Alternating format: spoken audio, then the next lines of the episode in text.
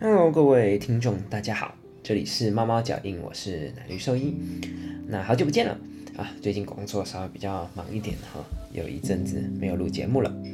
好，那我们今天呢，要跟大家来介绍一个在兔兔好非常常见的一个疾病，叫做胸腺瘤，或者是英文我们叫做 thymoma。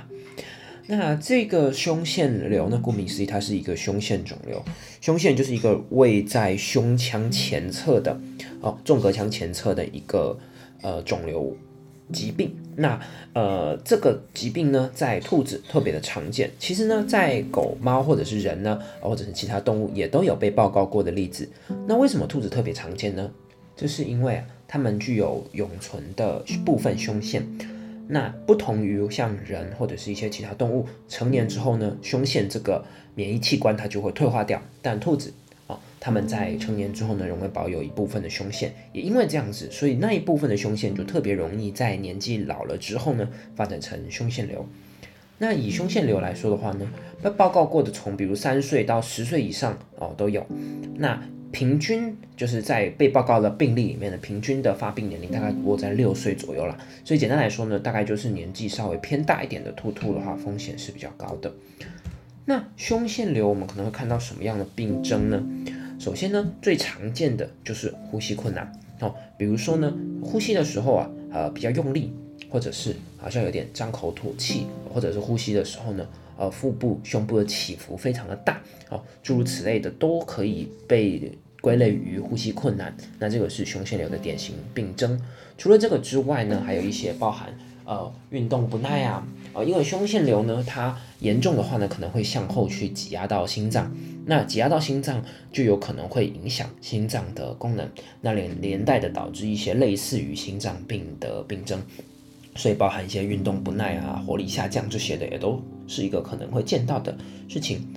那除却这个之外，还有什么呢？还有一个很常见、很典型的症状是，呃，凸眼或者是第三眼睑脱出。简单来说呢，就是它的兔兔的眼睛好像比一般的兔子来的更大，来的更凸哦。那甚至呢，就是第三眼睑，就是在内眼角的位置，可能有一团粉红色的肉就这样凸出来。那这个呢，就是因为胸腺瘤呢去挤压到呃前纵隔那个地方的呃大静脉、大动脉的回流。那因为这样子呢，所以导致呢血液去堆积，导致大静脉的压力升高，那也就会连带的导致突眼，然后这样子的一个症状。OK，所以这个是在胸腺瘤我们常见的临床病症。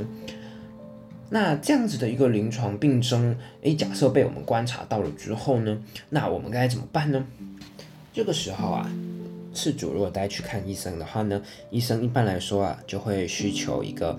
呃，X 光的检查哦，去评估胸腔啊，包含肺脏啊、心脏啊、前纵隔的一个情况哈，这个这个是非常常见的一个检查。那多半数呢，我可能会在同时要求一个血液检查来去评估了，比如说有没有出现贫血的状况啦，比如说有没有出现白血球增多的状况啦。当然，我们也必须要一并的去了解一下身体有肝肾功能这些的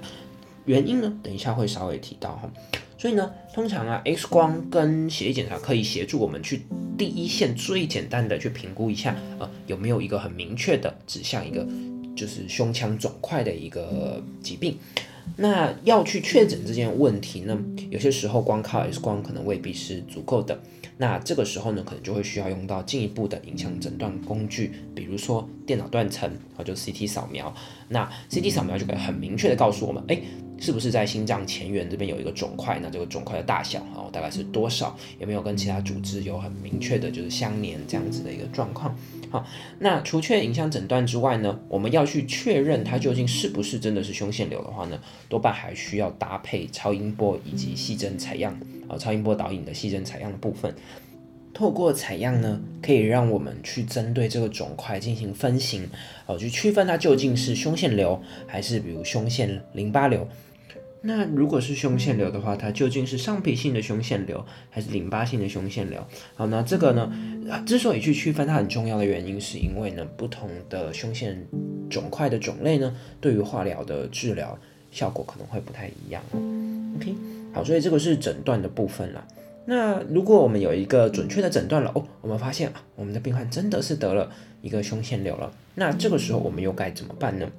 基本上啊，治疗的方法呢，大概可以分成三类。好，首先第一个呢，最直接的当然就是手术切除啦。不过呢，当然因为它长在胸腔里面，它长在纵隔腔里面，所以呢，这样子一个手术切除就会变成是一个要开胸的一个手术。哈，要从嗯它的胸骨把它锯开，然后呢进去里面想办法去把这个胸腺瘤摘除。所以可以想象呢，这个手术其实风险是非常大的。根据报告过的病例来说的话呢，这个手术的死亡率大概落在呃五十帕到七十五帕左右。也就是说，经过这样子，我们尝试去做这样子的手术的病患呢，可能有一半到四分之三都会在手术过程中，或者是手术结束后一个礼拜内，可能都就不会再醒来了这样子。好，所以其实这个手术的风险是非常非常高的。那当然，对于手术医师的技术。跟整个医疗团队的整经验以及技术的要求都是非常非常高的哦，所以并不是一般的诊所或者是一般的临床医生都可以拿来执行的一个手术，其实并不是这么容易的。OK，所以呢，手术当然啦，当然啦，手术它有它的优点，手术最大的优点就是透过一个手术呢，它可以最大程度的、最有机会的呃去摘除这个肿瘤，然后达到一个最好的。呃，避免它复发，或者是达到一个根治的机会，哦，是最高的。那这个是手术的部分。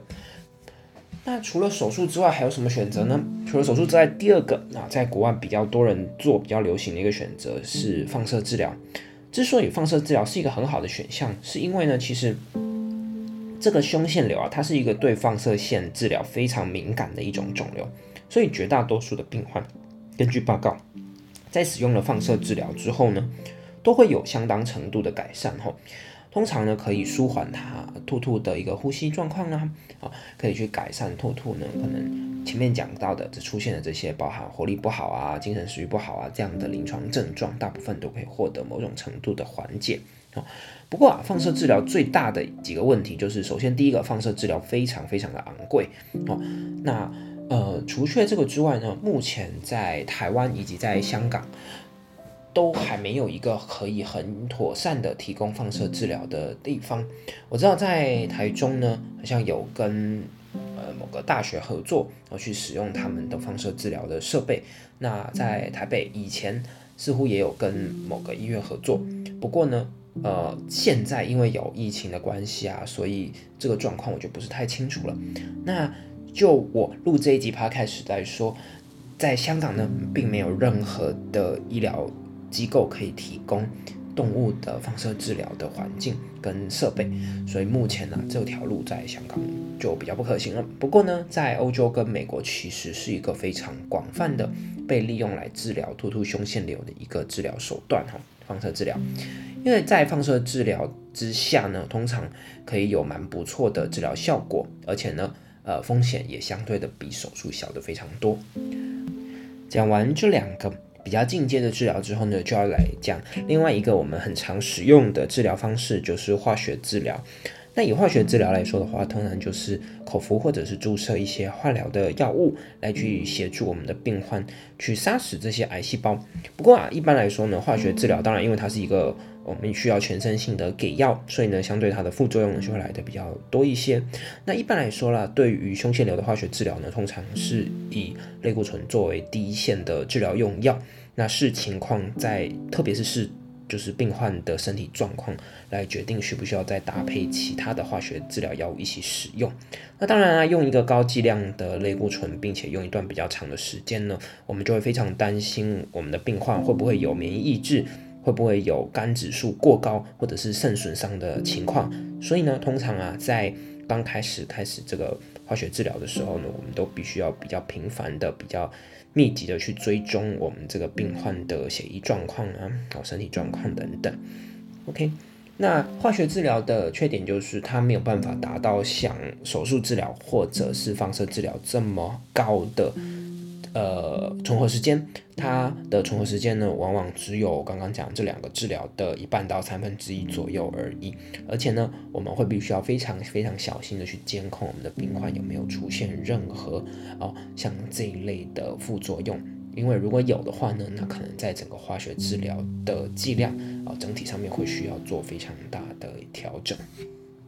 聊到这边，我们今天的主题就差不多告一个段落了。那我简单来总结一下，关于胸腺瘤，我们最常见的临床症状呢，就是呼吸困难，或者是呼吸有声音这些。那其他包含精神食欲下降这些等等，都可能是临床症状，包含拖延等等。那当我们发现了这样的问题之后，通常我们会需要仰赖影像诊断来帮助我们去确诊，通常是 X 光，进阶一点的话可能会做到。电脑断层、CT 扫描或者是超音波，那大部分在影像确诊之后呢，我们会需要透过超音波导引的牺牲采样来去确认到底是哪一种形态的胸腺问题。那以之后呢，再根据我们采样的结果去决定我们下一步究竟是要采取呃什么样的一个化学治疗的方式，还是呢要去采取更进阶的，比如说手术摘除或者是放射治疗。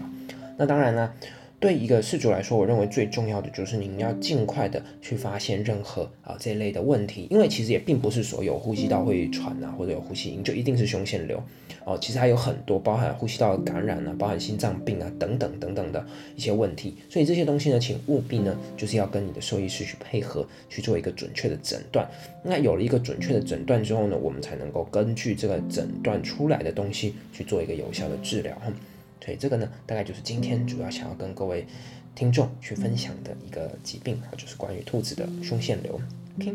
好，那我们的节目就差不多到这边告一个段落了。那如果有什么的问题的话呢，欢迎留言告诉我们，或者是到我们的 Facebook 粉丝专业私讯或留言给我们，那我们都很乐意回答你们的问题。另外呢，如果对我们的节目有任何的建议，或者有什么想听的内容，也都欢迎不吝啬的留言或者私讯我们。